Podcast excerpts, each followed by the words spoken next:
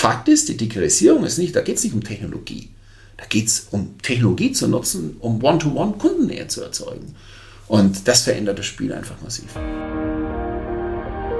Herzlich willkommen zu Brand Trust Talks Beyond, der tiefgründigste Blick hinter die Kulissen von Marken und deren Machern.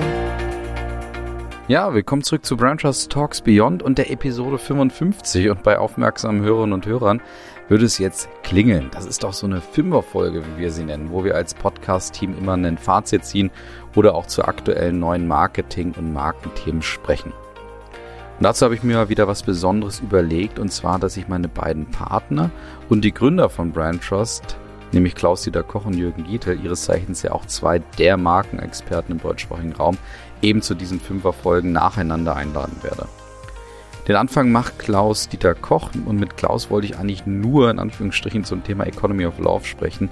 Herausgekommen ist aber insbesondere zu Beginn natürlich nochmals ein Grundlagengespräch zum Thema Markenführung in der heutigen Zeit. Denn bevor wir uns dem Hauptthema widmen, muss Klaus ganz am Anfang mal seinen Standpunkt zum Thema Marke definieren, den Zusammenhang zwischen Menschen und Marken erklären und natürlich erklären, was Corona für Marken bedeutete.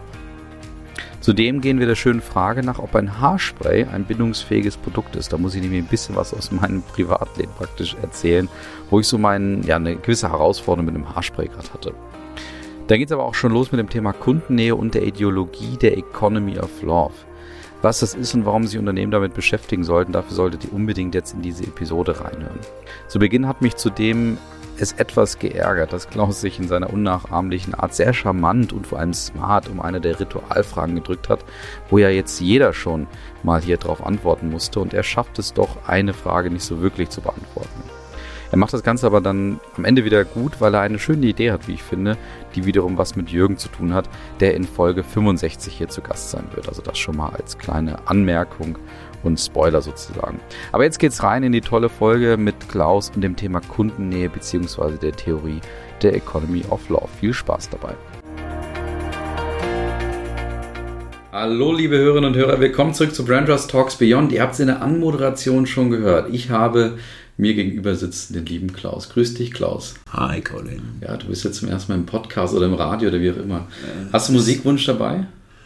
Ähm, ja, und ich weiß auch, wen ich grüßen will. Machen wir vielleicht am Ende dann nochmal. Genau, wir haben uns vorgenommen, über das Thema ja, sag mal, Kundennähe nach Corona oder auch über das Thema Economy of Love zu sprechen. Das ist etwas, was du später auflösen musst. Aber bevor wir so richtig fachlich einsteigen, gibt es ein paar gefürchtete Einstiegsfragen, die alle hier parieren müssen und deswegen musst du da auch durch. Und ich fange mal mit der neuesten Einstiegsfrage an, die ich jetzt des Öfteren schon gestellt habe. Und zwar, wie würdest du dich denn in einem Satz beschreiben, ohne dass du deine Position, Profession oder auch deine Marke, für die du arbeitest, nennen müsstest? Verführer.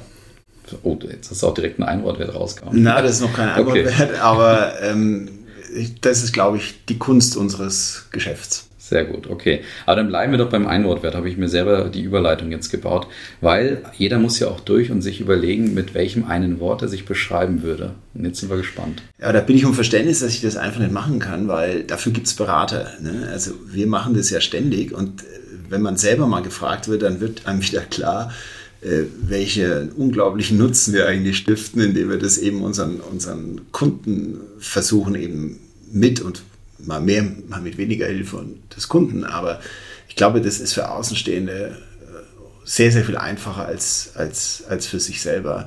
Also insofern würde ich da gerne auf meine Berater verweisen. Die, die haben bestimmt einen für mich. Ich okay. weiß aber nicht, ob sie mir schon mal gesagt haben. Dann liefern wir den also nach, wenn wir uns darüber Gedanken gemacht genau. haben. Kriegen wir zu deinem 50. Jubiläum oder sowas. oh ja, danke als Überraschung. Ja. Genau. Okay, sehr gut. Aber äh, eine Frage habe ich noch zum Einstieg und zwar deine Lieblingsmarke der Kinder. Die kenne ich tatsächlich auch nicht von dir. Und ich habe tatsächlich eine. Das ist wirklich eine einfache Frage. Das kann ich jetzt nicht an unsere Berater delegieren. Ähm, Märklin.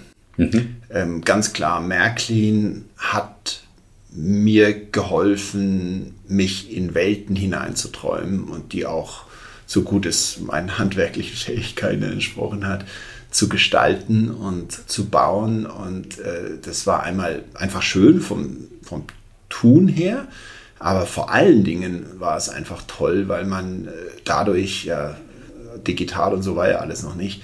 Also man musste seine virtuelle Welt äh, sich quasi erträumen und, und das ist eine unfassbare Fähigkeit, die in dieser Marke wohnt und wahrscheinlich deshalb auch immer noch lebt mhm. und viele Menschen begeistert. Sehr schön, wunderbar. Vielleicht werde ich irgendwann Seehofer-mäßig dann mir im Keller wieder eine Meer gehen, aber da ist noch ein bisschen Zeit. Ja, eine, eine Frage würde ich noch ergänzen. Hast du auch eine aktuelle Lieblingsmarke, die dir so in den, in den Sinn kommt?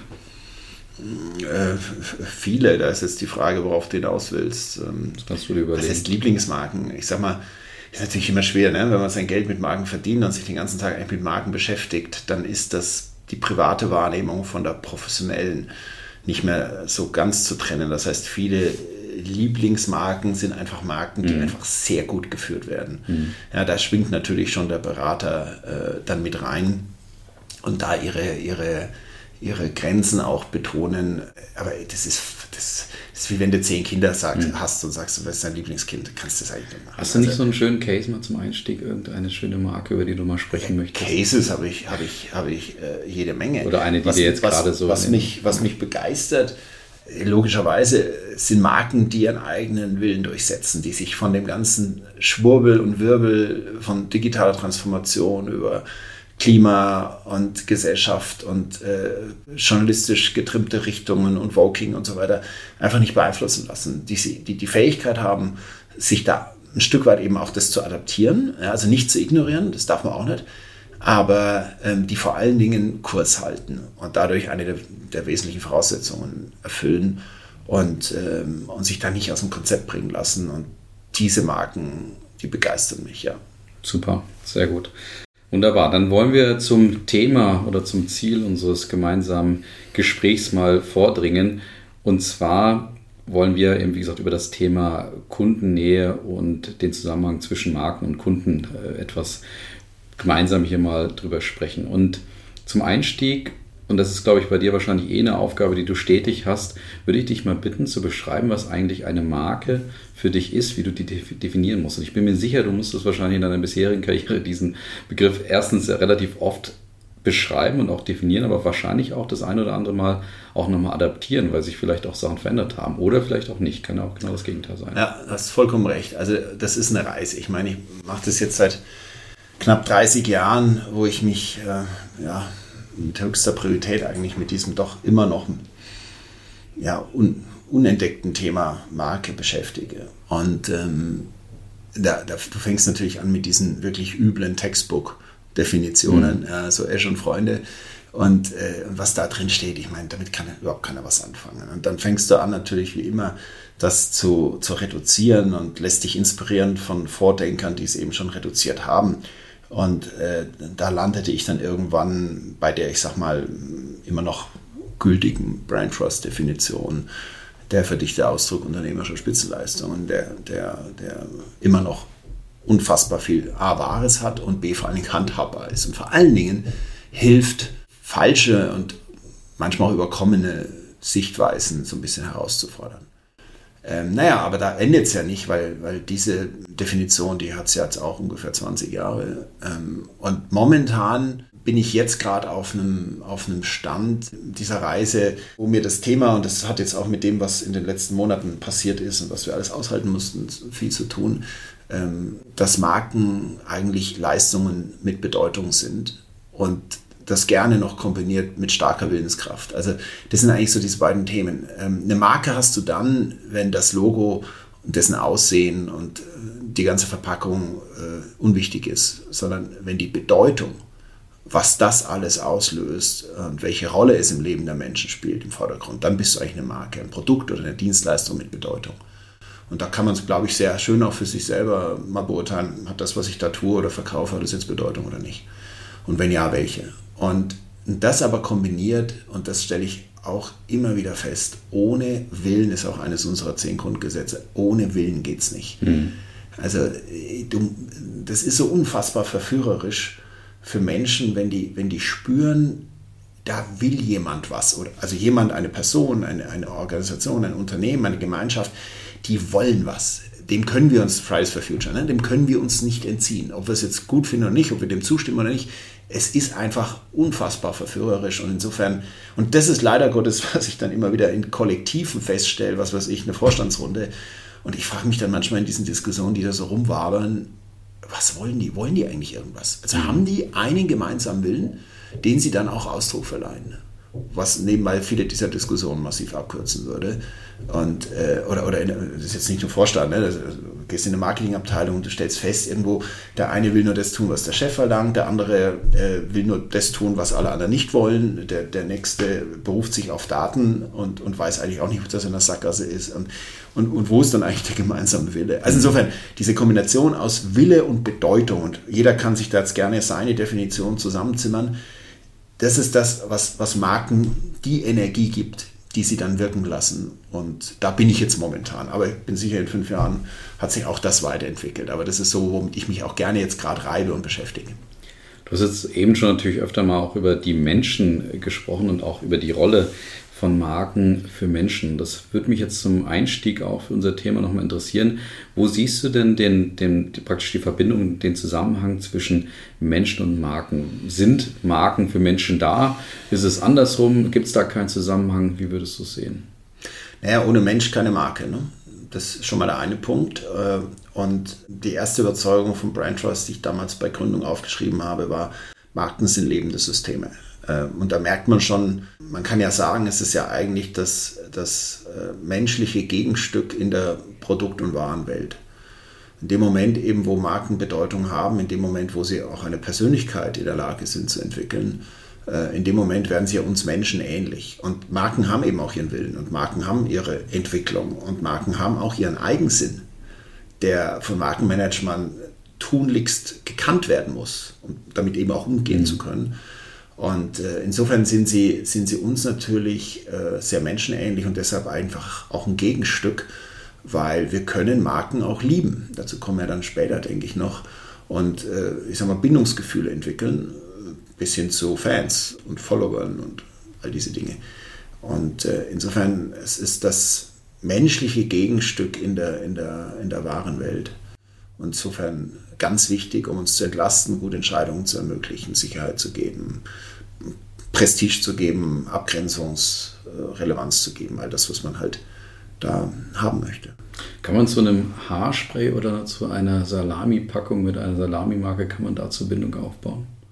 Ähm, ja, ähm, weil es gibt ja verschiedene Bindungsformen. Also ich sage mal, die einfachste, Beispiel jetzt Haarspray oder gerne Salami, wobei das wir gleich bei der Schweinediskussion, insofern bleiben wir beim Haarspray, ähm, ist die einfachste Bindungsform ist Entscheidungssicherheit. Ja, du gehst in Müller, findest irgendwann mal das Haarsprayregal, siehst all die Möglichkeiten und all die neuen Dinge und irgendwelche Botschaften, die dir um die Ohren fliegen und du musst dich ein Zehntel, ein paar Sekunden musst dich entscheiden.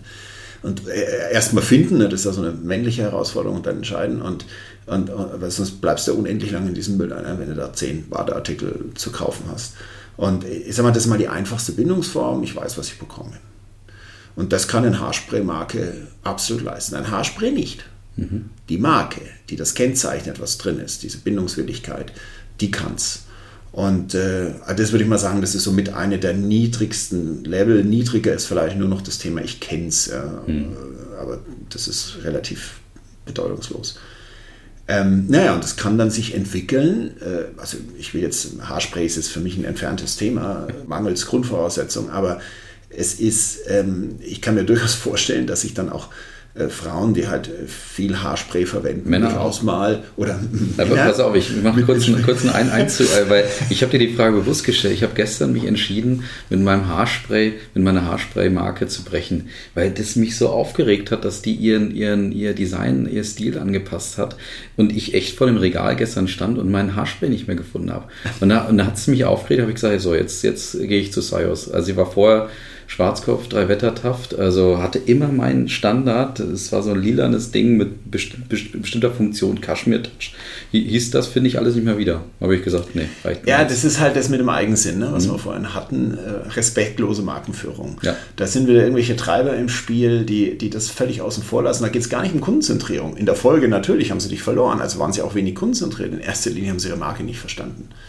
Weil sonst hätten sie Respekt entwickelt. Und Respekt ist, glaube ich, eine ganz, ganz wichtige Eigenschaft für jeden, der mit Marken, die sich ja nicht wehren können, mhm. darf man nicht vergessen, der mit Marken umgeht. Ähm, aber ähm, ja, du hast halt dich auch irgendwo in einer gewissen Weise entliebt, mhm. weil es hatte ja eine hohe Dienstleistung gebracht. Ne? Ist, du hattest Gelingssicherheit ja, und so weiter. Und darum, ich glaube schon, dass auch jetzt bei dem Beispiel Männer oder Frauen, die äh, aus welchen Gründen auch immer viel Haarspray verwenden, dass die sich da auch gerne mal intensive Diskussionen liefern über Vor- und Nachteile. Und ich könnte mir vorstellen, dass die Diskussionen auch eine gewisse Emotionalität haben. Mhm. Und da sind wir ja schon über der reinen Funktionsweise hinaus. Und das geht ja immer kann man ja an jedem Beispiel eigentlich festmachen, jeder Produkt- oder auch Dienstleistungsgarten, nimm, nimm Masseure, äh, ja. auch so ein Thema, ne, der ist gut ist, ne, oder Physiotherapeuten, was auch immer.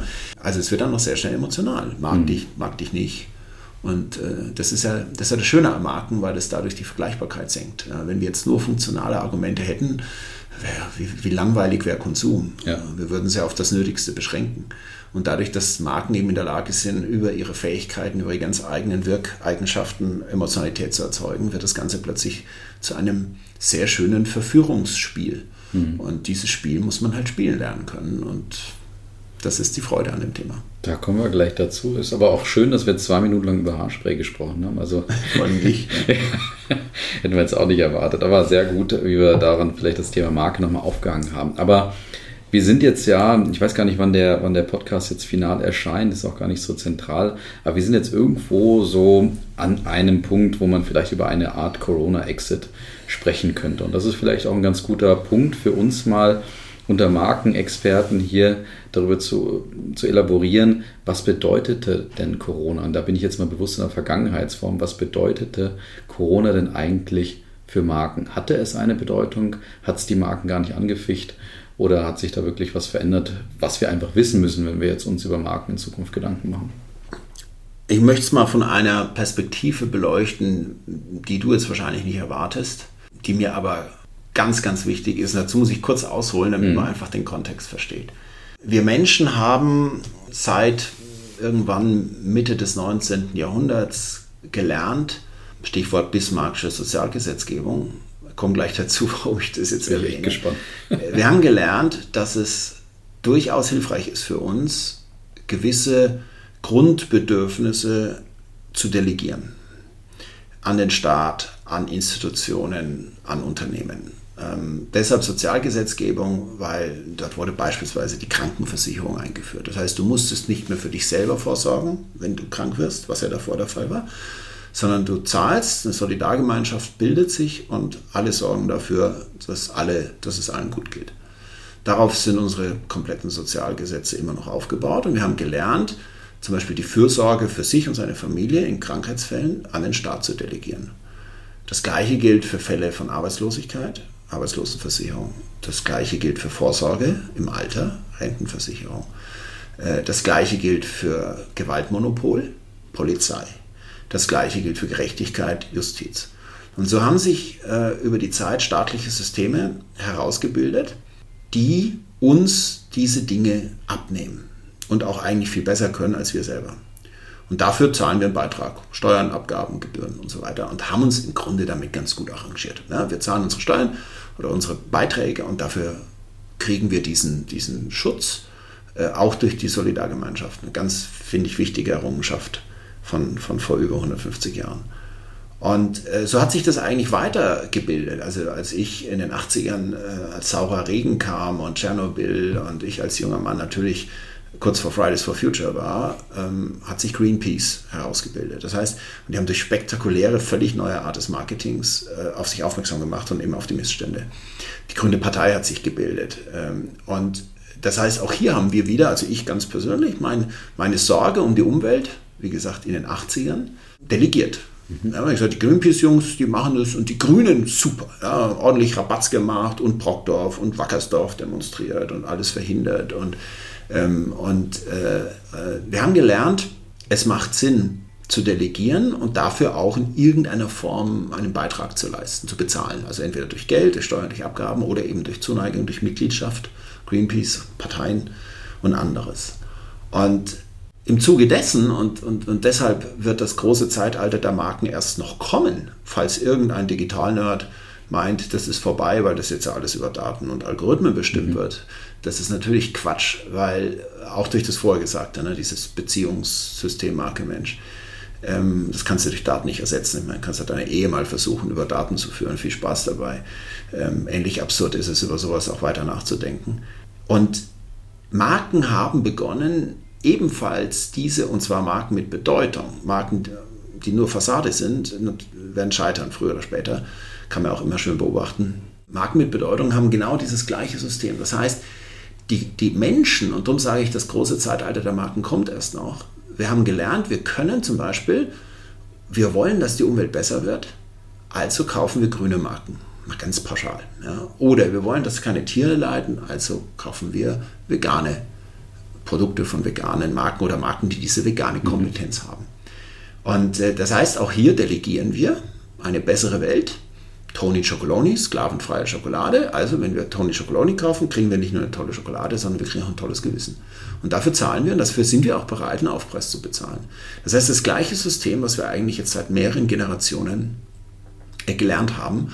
Und Marken, die das Bedeutungsspiel beherrschen, da spielen ja auch Purpose-Sachen und so weiter mit rein, ähm, die werden von dieser Delegationswilligkeit in einer immer schnelleren, komplexeren, unüberschaubareren Welt natürlich massiv profitieren. Tun sie ja jetzt schon. Wie viele Tesla-Fahrer fahren Tesla, weil sie halt auch was Gutes tun wollen ja, und sich keine Gedanken wollen, machen wollen, ob Batterien wirklich so umweltschonend sind. Das ist eine, nochmal eine Diskussion, die es wert ist, geführt zu werden. Mhm. So, und jetzt kommt Corona. Ja. Und wir haben festgestellt im Edelmann Trust Barometer, der Vertrauenszuspruch hat enorm gelitten bei Governments, bei NGOs, dem erwähnten Greenpeace, und ähm, gewachsen ist er bei Unternehmen. Klar, es war für uns alle eine Herausforderung, aber Unternehmen haben es besser gelöst als Governments. War auch eine andere Art der Herausforderung, kann man vielleicht auch nicht unbedingt vergleichen. Aber viele Unternehmen für sich, für die Mitarbeiter, äh, genauso gegenüber ihren Kunden haben das Thema einfach super hingekriegt. Alles, was staatlich angefasst wurde, heute Morgen zum Beispiel die Corona-Warn-App, konnte natürlich mein Impfzertifikat nicht raufladen. Äh, holst du eine private App, hat funktioniert. Also ein klitzekleines, aber typisches Beispiel. Und ich glaube, die Erfahrung haben wir alle gemacht. Und deshalb, und jetzt komme ich zur Antwort auf deine Frage, deshalb hat Corona gezeigt, welche Systeme in sich dysfunktional geworden sind und welche Systeme funktionieren. Unternehmen, so platt muss man es einfach sagen, sind einfach viel entwickelter, viel besser, viel zeitgemäßer, äh, was sie in den 20 Jahren jetzt auch in digitaler Transformation so durchgemacht haben, als staatliche oder nichtstaatliche Organisationen. Und diese Verschiebung wird aus meiner Sicht, dazu kommt noch, das ist auch noch wichtig zu erwähnen, die Menschen haben gesagt, wir wollen nicht Teil des Problems sein, Stichwort klimaneutral, gesellschaftliche Spaltung, sondern wir wollen Teil der Lösung sein. Und das heißt, wir wollen eine Rolle spielen. Naja, wie kannst du denn deine Rolle besser ausüben? Ja? Alle vier Jahre mal wählen oder jeden Tag kaufen. Mhm. Und deshalb wird das Zeitalter der Marken mit Purpose, mit Bedeutung erst noch kommen. Und deshalb sehe ich Corona als massiven Booster weg von, von der Fassadenmalerei, diese unechten Marken, diese Fake Brands, von denen wir leider Gottes immer noch umgeben, hin, hin zu denen, die Bedeutung und Wille und Authentizität und, und wirklich ein holistisch, die nicht mehr versprechen, als sie halten können. Und äh, leider Gottes muss man sagen, weg von der Bevormundung durch, durch Staat, also wirklich hin zu mehr Liberalität. Auch die, die vielleicht sich eine Zeit lang mehr Staat gewünscht haben, die, die haben jetzt, glaube ich, gelernt, dass du mit dysfunktionalen Staaten einfach nicht umgehen kannst. Und genau das schlägt sich gerade in diesen großen Vertrauensanalysen eben nieder. Und ähm, deshalb ist Corona, ähm, ja, ich möchte fast sagen, so ein Virus der Wahrheit gewesen. Okay. Sehr gut. Hast du es nicht erwartet, Colin? ja, doch, natürlich habe ich es erwartet, aber ähm, da hat es mir jetzt wieder daran erinnert an den alten Ausspruch, der Geldschein ist ein Wahlschein. Ne? Also das passt natürlich da wunderbar, wie du es gerade beschrieben hast. Du hast es jeden Tag in der Hand theoretisch und Marken müssen eigentlich die Möglichkeit dafür bieten, dass das auch forciert wird, beziehungsweise dass du dort äh, vielleicht das auch gerade unterstützt. Und in einer digitalen Welt ist es ja nicht nur der Geldschein. Ja? Nimm das Thema Advocacy. Mhm. Wer steht in einer, in einer, in einer, einer Facebook-Diskussion dann für seine Marke Stimmt. ein? Ja? Also wer ergreift Partei? Das ist ja in der heutigen Aufmerksamkeitsökonomie mindestens genauso wichtig wie der Geldschein. Also da, da, da, spielen einige Themen mit rein. Also selbst wenn ich die Marke mir gar nicht leisten kann, beispielsweise, ja, ähm, kann ich ja trotzdem für sie einstehen und dadurch mache ich natürlich Marke. Ist dann vielleicht noch glaubwürdiger, als wenn ich sie besitze. Ne? Sehr guter Punkt. Aber bevor wir jetzt zum, äh, zum Thema Economy of Love kommen, hätte ich noch einen, ein Thema, und zwar, was ich jetzt ja gerade extrem wahrnehme, ist, und das nicht nur ich natürlich, sondern wahrscheinlich viele andere auch, weil es gerade überall gepredigt und geschrieben wird, etc. Marken müssen irgendwie näher an den Kunden rücken ähm, irgendwie ist da jetzt eine neue Art der Kundennähe überall gefordert. Ich habe es letztes Mal mal, habe hab eine eigene, einen eigenen Artikel gesehen, wo eine Headline, also den ich geschrieben habe, wo eine Headline drüber stand, ähm, eben Kundennähe oder die, gerade der Handel muss wieder die Kundennähe aufbauen, man muss näher an den rankommen und dieses, diesen Vorteil auch nutzen. Und äh, dann zwei oder drei Jahre später ist das die Titelseite der Absatzwirtschaft. Und da denke ich mir, das haben, haben, haben wir, ich, wer auch immer, äh, du natürlich auch vor drei Jahren oder vor vier oder vor fünf oder vor zehn Jahren schon gesagt. Das ist ja nichts Neues. Aber warum kommt dieses Thema jetzt gerade auf? Hat das irgendwas mit Corona zu tun oder ist das jetzt einfach mal, dass, dass es nichts anderes gibt, worüber wir reden müssen in der Markenwelt? Da mein neues Buch wahrscheinlich den Titel Zero Distance tragen wird, äh, wäre ich froh, wenn es was mit Corona zu tun hatte und dem vermaledeiten Social Distance. Ne? Ja, das, das, will ich natürlich auch nutzen. Aber ich denke hier eher weniger. Das, das Buch habe ich auch weit vor Corona begonnen und da gab es halt immer Vollbremsung. Nein, da spielen viele Dinge mit rein. Also das eine ist aus der Customer Centricity Nummer. Ähm, weil im Endeffekt ist Customer Centricity viel zu kurz gedacht.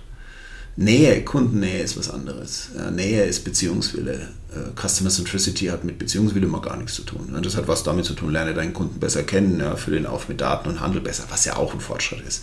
Aber Kundennähe, also Empathie, Verstehen, ist eine andere Nummer. Also ich denke, es ist eine Fortentwicklung mhm. eines, eines Customer Centricity Ansatzes. Äh, der zweite Stream, der da reinspielt, den ich wahnsinnig spannend finde zurzeit, ist natürlich das ganze Thema, was wir gerade mit der KI man muss sich vorstellen, vor der Industrialisierung, das muss ich leider wieder in die Geschichte gehen, aber das hilft einfach, ja. den Kontext zu verstehen. Ähm, vor der Industrialisierung hatten wir eine One-to-One-Ökonomie. Das heißt, du bist zum Handwerker, du hast Schuhe gebraucht, ne? du bist zum Handwerker und da hat dir dann die Schuhe geschustert. War natürlich sauteuer. Menschen hatten kaum, also viele konnten sich gar keine leisten. die haben sie dann irgendwie selber äh, fabriziert. Und die, die sich leisten konnten, die hatten noch ganz wenige Schuhe und die wurden top, top gepflegt, waren natürlich auch von herausragender Qualität. Dann kam die Industrialisierung. Dann wurde aus dem One-to-One-Ansatz, also ich mache Schuhe für dich, ein One-to-Many-Ansatz. Ich mache Schuhe für viele. Und durch die serielle Fertigung wurden die natürlich auch leistbar. Äh, bis hin zu der Perversität, die wir heute empfinden, dass ein Durchschnittspaar, also durchschnittlich wird in Deutschland 39 Euro für ein paar Schuhe ausgegeben.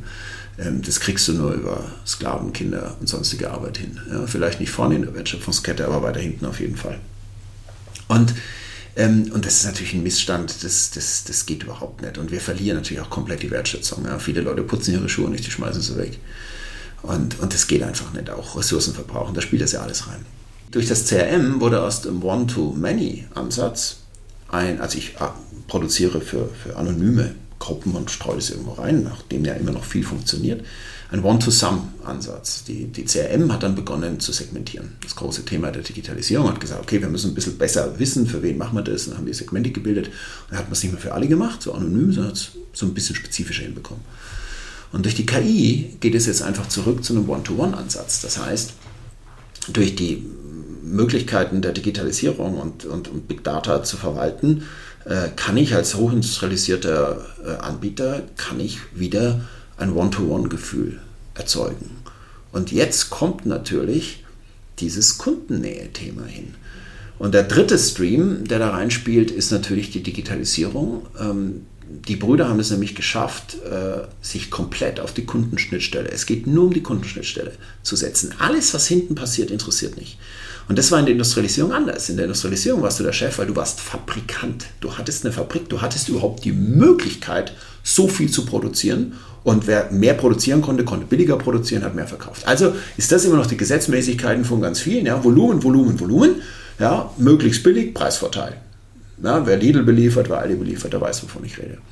So, und ähm, der Digitalisierungsansatz ist jetzt der, dass eben, sei es ein Amazon oder ein Google oder Name it, die interessiert die Fabrik nicht, weil die haben gar keine. Mhm. Airbnb besitzt keine Hotels. Ähm, äh, und die interessiert nur eins, die Kundenschnittstelle zu beherrschen und hinten irgendwie zu sorgen, dass das Zeug halt dorthin kommt, wo es hinkommen soll. Da kann man jetzt die Lieferdienste nehmen, da kann man äh, irgendwelche Flaschenpost nehmen, da kann man äh, äh, Reisedienste nehmen. Nimm, was du willst, die interessieren sich nur für vorne. Und vorne ist da, wo der Kunde ist und vorne ist da, wo das Geld ist. Und daraus kann man lernen, der, der ganze Digitalisierungs, das ganze Digitalisierungsthema ist, geht nur um einen einzigen Punkt Nämlich es ist ein Wettlauf um mehr Kundennähe. Wer näher am Kunden ist, hat gewonnen. Das kann man am aller, aller deutlichsten bei Amazon sehen. Die alle Marketplace-Leute, alle Lieferanten, alle Zulieferer massiv auf Distanz halten. Die rücken keine Daten raus. Du weißt nicht, wie lange der Kunde wo klickt und wann er liest und wann er nimmer liest. Amazon weiß es, aber die sagen es nicht. Und äh, da kann man es, glaube ich, am aller, aller deutlichsten sehen, aber jedes digitale Geschäftsmodell strebt genau danach. Das heißt, man kann sagen, der Fabrikant in der Industrialisierung, der One-to-Many-Ansatz, der, der schaute nach hinten. Dass er konnte in der gebotenen Qualität, war ja auch eine Kunst, über 100 Jahre lang. Der Digitalisierungsansatz, der schaut ausschließlich nach vorne. Und er sagt, alles, was den Kunden betrifft, will ich wissen, es gehört mir und damit will ich umgehen lernen. Und deshalb, es geht darum, wer näher am Kunden ist, der kennt ihn besser, der kann diese Beziehung besser managen, der kann dieses One-to-One -One besser leben. Und das wird natürlich alle, die sich für den Kunden bisher nicht interessiert haben, typischerweise Banken, Versicherungen, Telekoms, Energieversorger, das wird die natürlich für gigantische Herausforderungen, weil das sind natürlich die geborenen Opfer. Und, und äh, die werden hoffentlich auch geopfert, weil mit dem Verhalten braucht die auch kein Mensch, will ja auch keiner. Ich meine, wer freut sich auf einen Brief von seinem mhm. Stromversorger? Und das ist das Problem. Da werden jetzt viele lächeln, aber das ist genau das Problem. Das ist genau das Problem. Die Kundenferne, ja, die, die sorgen dafür, dass Strom in der Steckdose ist, ist ja auch eine Kunst. Merkt man spätestens, wenn ein Stromausfall ist mit den Unwettern jetzt. Ja, keine Frage, ich will das gar nicht äh, minderschätzen, aber Fakt ist, die Digitalisierung ist nicht, da geht es nicht um Technologie. Da geht es um Technologie zu nutzen, um One-to-One-Kundennähe zu erzeugen. Und das verändert das Spiel einfach massiv. Sehr gut nachvollziehbar. Ich hatte fast ein bisschen Angst, dass wir uns langweilen, bis wir zum Thema Economy of Love kommen. Auf jeden Fall, ja. Und jetzt haben wir schon gut eine halbe Stunde, glaube ich, nur mit dem Thema gefüllt oder mit der Hinleitung, weil wir haben ja das Wort jetzt schon ein paar Mal hier benutzt und ich habe es auch in der Einleitung schon gesagt. Und jetzt wollen wir es mal auflösen. Du hast ja schon einige, ich sag mal, Derivate dieses Themas schon äh, immer so ein bisschen jetzt fallen lassen. Klaus, was ist die Economy of Love? Es ist ein Gedankengebilde und das ist eigentlich das, was wir gerade gesagt haben, weitergedacht. Weil wenn du Nähe übertreibst, mit Liebe. Und ähm, ein wunderbarer Volkswirtschaftler, der beste, den ich kenne, der Thomas Settler-Jack, hat mir das mal in einem Gespräch noch klarer erzählt. Es gibt drei Arten von Ökonomien. Zwei davon kennen wir sehr gut. Das eine ist die Makroökonomie, also die Ebene der Volkswirtschaft, die Geschäfte zwischen Staaten und, und großen Organisationen. Ähm, kennen wir alle, da gibt es dann die Prognosen und die Zinssätze ordnen sich danach und Wirtschaftswachstum und dann hört man im Radio 1,4 Prozent, ist für uns völlig abstrakt. Und da ist das Thema Nähe und Liebe vom Thema Geld unfassbar stark getrennt. Also man muss sich nur ein paar Volkswirtschaftler anschauen, jetzt außer Thomas Sedlacek, aber der Rest, ich meine, da kommt es jetzt nicht unbedingt auf Liebe. Ne? Das ist alles zahlendominiert, trocken. Ich glaube, Volkswirtschaft zu studieren und sich damit also wirklich gern zu beschäftigen, muss man eher so mathematisch mhm. und die Naturwissenschaftler und diese Dinge. Ich will das auch gar nicht, ist wichtig, ja, aber das ist mal die eine Volkswirtschaft. Die andere, die uns noch vertrauter ist, das ist die Mikroökonomie, das ist die Betriebswirtschaft. Und in Unternehmen ist das Thema Nähe, Liebe und Geld schon viel, viel näher. Ja, jeder Unternehmer weiß, ähm, eine gute Stimmung in der Belegschaft sorgt für guten Profit, mal ganz simpel formuliert. Ja, gerade im Dienstleistungsgeschäft, also wo die menschliche, der menschliche Wertschöpfungsanteil hoch ist. Das gilt aber auch für, für Fließbandthemen. Ja, wenn die Leute wissen, wofür sie es tun, die Purpose-Diskussion, wenn sie, wenn sie mit dem Management zufrieden sind, was jetzt in Corona ein schöner Test war, wenn sie das Gefühl haben, was Sinnvolles zu leisten, steigt die Produktivität, ist auch vielfach nachgewiesen.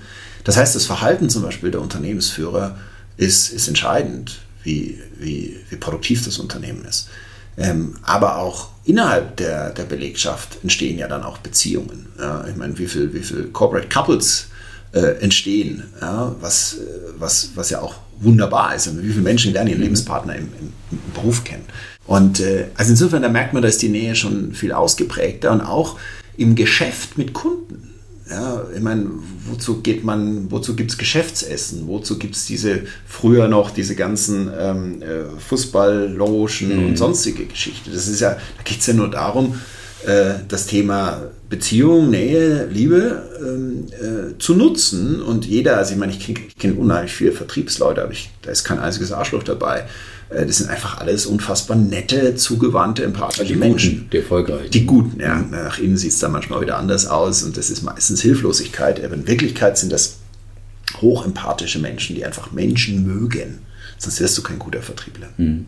Und, und deshalb ist in der, auf der Ebene der Mikroökonomie das Thema Nähe ja eigentlich extrem geschäftsentscheidend. Also nicht nur, wie es der Belegschaft geht, Unternehmenskultur, Purpose etc., sondern eben auch, wie man mit Kunden umgeht. Und jeder von uns als Kunde erwartet sowas. Ne? Wenn ich eine Reklamation habe, dann wäre es doch einfach toll, wenn der auf der anderen Seite mich jetzt nicht zum Angeklagten stempelt, was wir in Deutschland teilweise noch ganz toll können, sondern eben Verständnis hat und mir das Gefühl gibt, er kümmert sich drum. Und es ist, also, ne, da rücken die beiden Blöcke zusammen. Ja, und dann, und das ist jetzt das Neue, gibt es die dritte Ökonomie. Nicht die Makro, nicht die Mikroökonomie, sondern, wie Sedlacek das genannt hat, die Nanoökonomie. Und das ist die größte aller Ökonomien. Größer als Makro, größer als Mikro. Das ist nämlich die Geschäfte innerhalb der Familien. Und innerhalb von Familien oder familienähnlichen Gemeinschaften spielt natürlich das Thema Nähe die größte aller Rollen. Da geht es um, fast nur noch um Liebe, Zuneigung, Loyalität, Verbundenheit. Nehmt das ganze Thema Unternehmensnachfolge. Da geht es nicht unbedingt darum, wer ist der kompetenteste der Söhne, sondern da geht es vielmehr darum, wen hat man am liebsten. Und dem gibt man halt das Unternehmen. Ja, und die damit entstehenden Probleme, die kriegen wir auch immer mal mit ne, in großen Unternehmerfamilien, wie es da teilweise zugeht. Das kann man fortführen in Gemeinschaften. Nehmt zum Beispiel der Diamanthandel in Antwerpen, das ist so ein schönes klassisches Beispiel, in New York wird ja komplett von, ist in jüdischer Hand und, und da in der Regel bei orthodoxen Juden. Und äh, da werden, diese Diamanten werden so in kleinen Papierbriefchen äh, aufbewahrt, und zwar in der Hosentasche oder der Jackentasche der Leute. Und die handeln diese Diamanten auf voller Vertrauensbasis.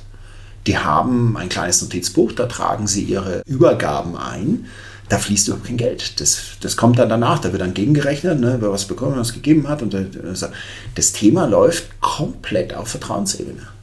Ja, man kann jetzt sagen, da spielt soziale Kontrolle eine Rolle, wie früher vor der Industrialisierung, ja, wo man sehr stark auf Vertrauensebene gearbeitet hat. Das sind, das sind familienähnliche, ganz dichte Gemeinschaften mit einem ganz eng gefassten Wertesystem, wo keiner gegen verstoßen darf, der ist aus dem Geschäft raus. Wenn einer glaubt, dass dieses informelle ausnutzen zu können, ohne dass da, da werden ja teilweise werden Millionenbeträge auf der Straße übergeben. Ja, die handeln auf öffentlichen Plätzen und haben keinerlei Verträge. Ja, das läuft alles auf Vertrauensbasis. Und das geht nur über ein extrem starkes Beziehungsgeflecht, ähnlich wie es in Familien ist. Und äh, wenn man jemanden nicht mag, mit dem handelt man auch nicht. Also da merkt man schon, da rückt also das Thema Geld und, und, und wirtschaftliche Komponenten mit dem Thema äh, im Themenblock Liebe, Beziehung, Nähe dann ganz, ganz eng zusammen. Und naja, jetzt kann man all das zusammennehmen, was ich auch vorher gesagt habe, und, und das einfach ein Stückchen weiterdenken. Und dann kann man feststellen, mein Gott, vielleicht wird es neben Geld andere Währungen geben, die genauso wert sind wie Geld. Und teilweise zeigt sich das ja in, in, in kleinen Mikroelementen, zeigt sich das ja. Zum Beispiel, du kriegst bei McDonalds einen Hamburger, wenn du McDonalds weiterempfiehlst. Ja, wenn du eine gute mhm. Rezession schreibst, kriegst du irgendeine Belohnung. Oder im Business-to-Business-Bereich kann man es eigentlich sehr schön sehen, nachdem die ganzen Compliance-Themen sich durchgesetzt haben. Und du kannst jetzt als Vertriebler deinen Kunden nicht mehr in die Loge einladen, weil es gibt keine Loge mehr, musst du versteuern. Oder die Compliance-Richtlinien verbieten das. Ich habe einmal einem Kunden einen Stift geschenkt, weil er eine Weiterempfehlung gegeben hat, der Stift kam zurück. Ja. Also ein Stift. Ja. Und jetzt ist natürlich die Frage, wie nutze ich das Thema Nähe, wie spiele ich das ohne Compliance? So. Und jetzt kommen halt plötzlich so Themen rein, wie ich schreibe der Frau meines Kunden zum Geburtstag einen Brief und gratuliere zum Geburtstag und schicke halt was mit, was unter 35 Euro liegt. Der Frau, nicht dem Kunden, dann bin ich Compliance. Außerhalb geht's. Ja, das heißt, Aufmerksamkeit ist auch ein Derivat der Liebe. Aufmerksamkeit ersetzt vielleicht die Fußballloge.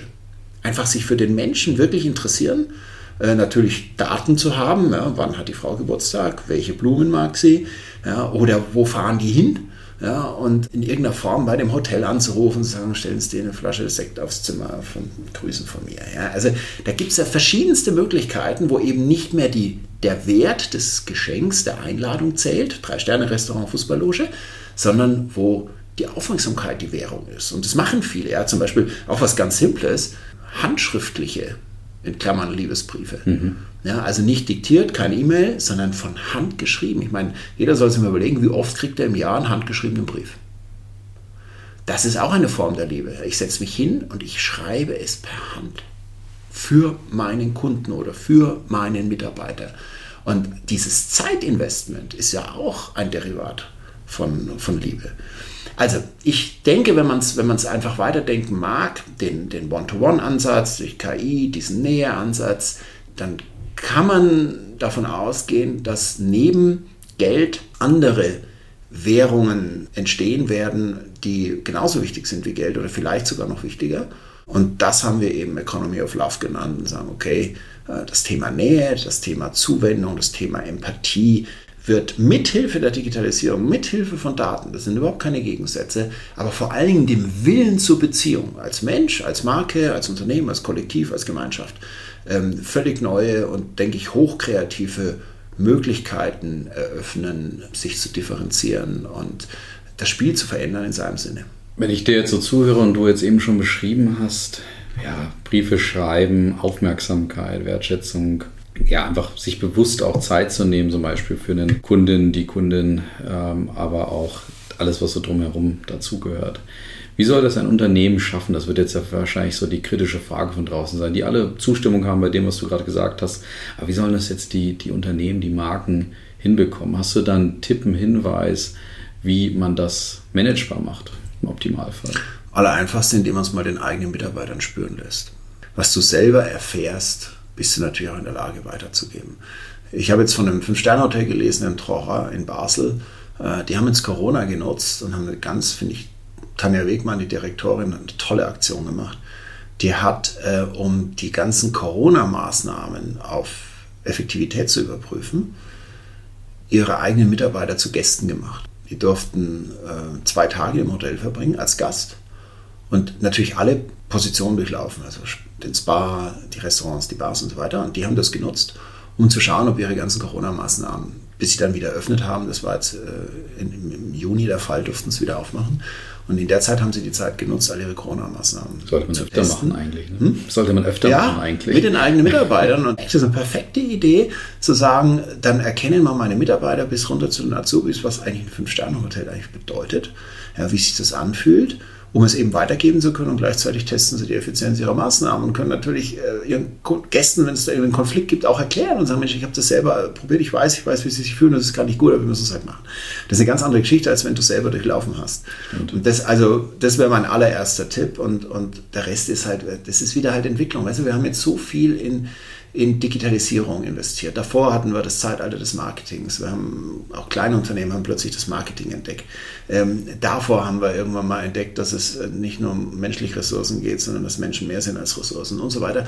Und ich glaube, das ist jetzt einfach der nächste große Schritt, diese technologischen Errungenschaften, die wir haben, dieses Bewusstsein. Keiner diskutiert mehr über Digitalisierung, ob Internet wieder weggeht oder nicht.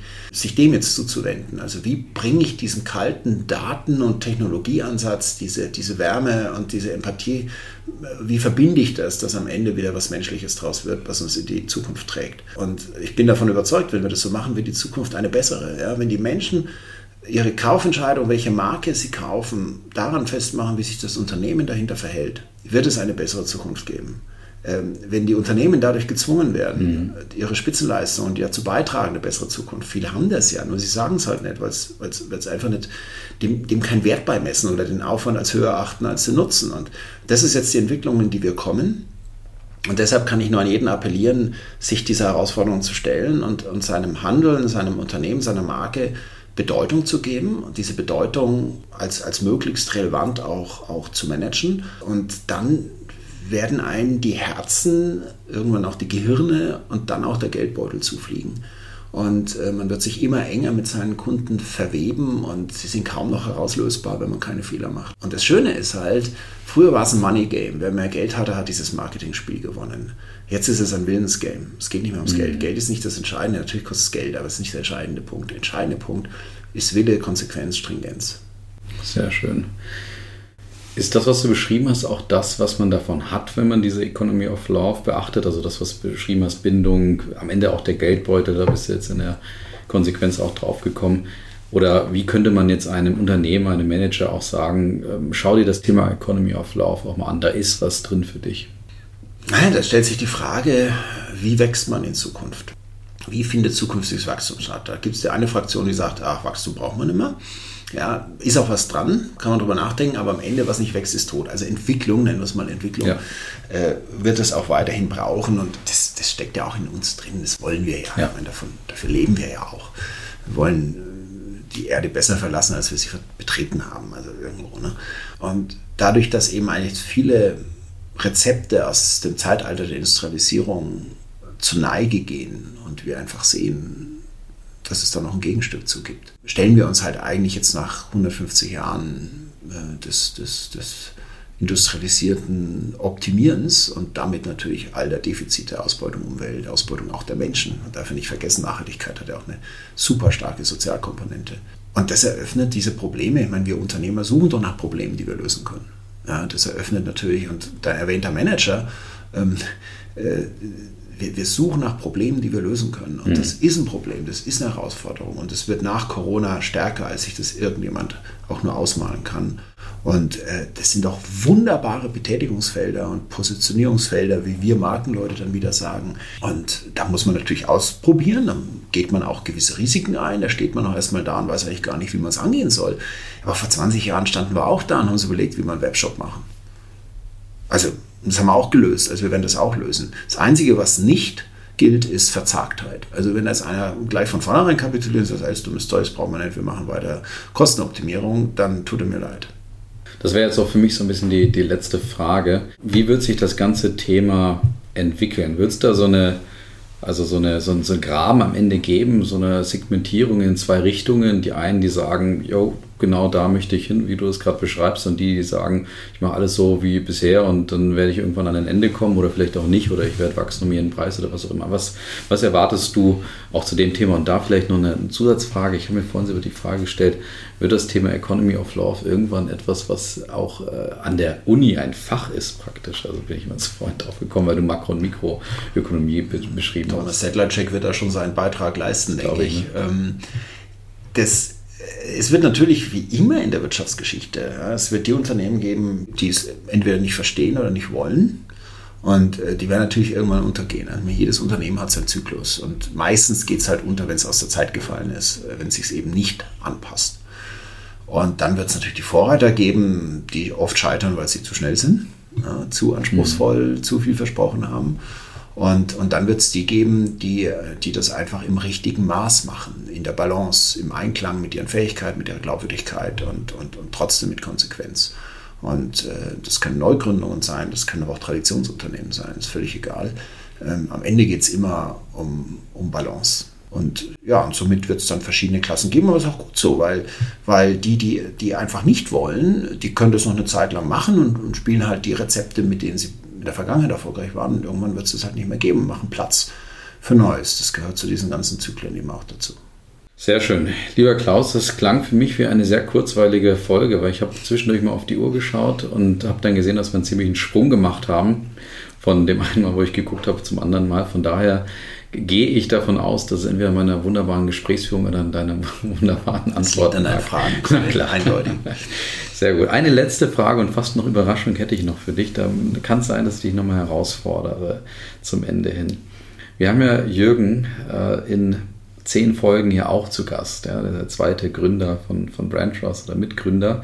Und wir wollen mit ihm natürlich auch über ein paar Themen sprechen. Aber du hast jetzt die einmalige Möglichkeit, praktisch virtuell über den Podcast eine Frage an Jürgen zu stellen, die er beantworten muss in dann zehn Folgen. Wir haben ja das Ritual, wie du ja weißt, bei Brandtrust Talks Beyond, dass wir immer Fragen weitergeben an den nächsten, aber wir fallen mit unseren internen Folgen immer so ein bisschen raus. Deswegen gibst du denen äh, die Frage an Jürgen weiter.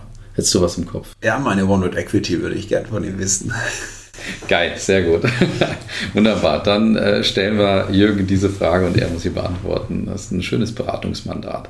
Klaus, wunderbar. Wie gesagt, es war eine sehr schöne, kurzweilige Folge. Ich danke dir, dass du nach 55 Folgen den Weg in unser Podcast-Studio gefunden hast oder Gerne. besser gesagt, wir die Einladung ausgesprochen hast. Ich weiß ja, du wolltest schon viel früher dabei sein. Ja, ich habe immer gekratzt an ja, deiner Tür, ne? ja. du hast mich nicht reingelassen. Genau. Also von daher machen wir hier einen Deckel drauf. Ganz lieben Dank, Klaus, und alles Gute.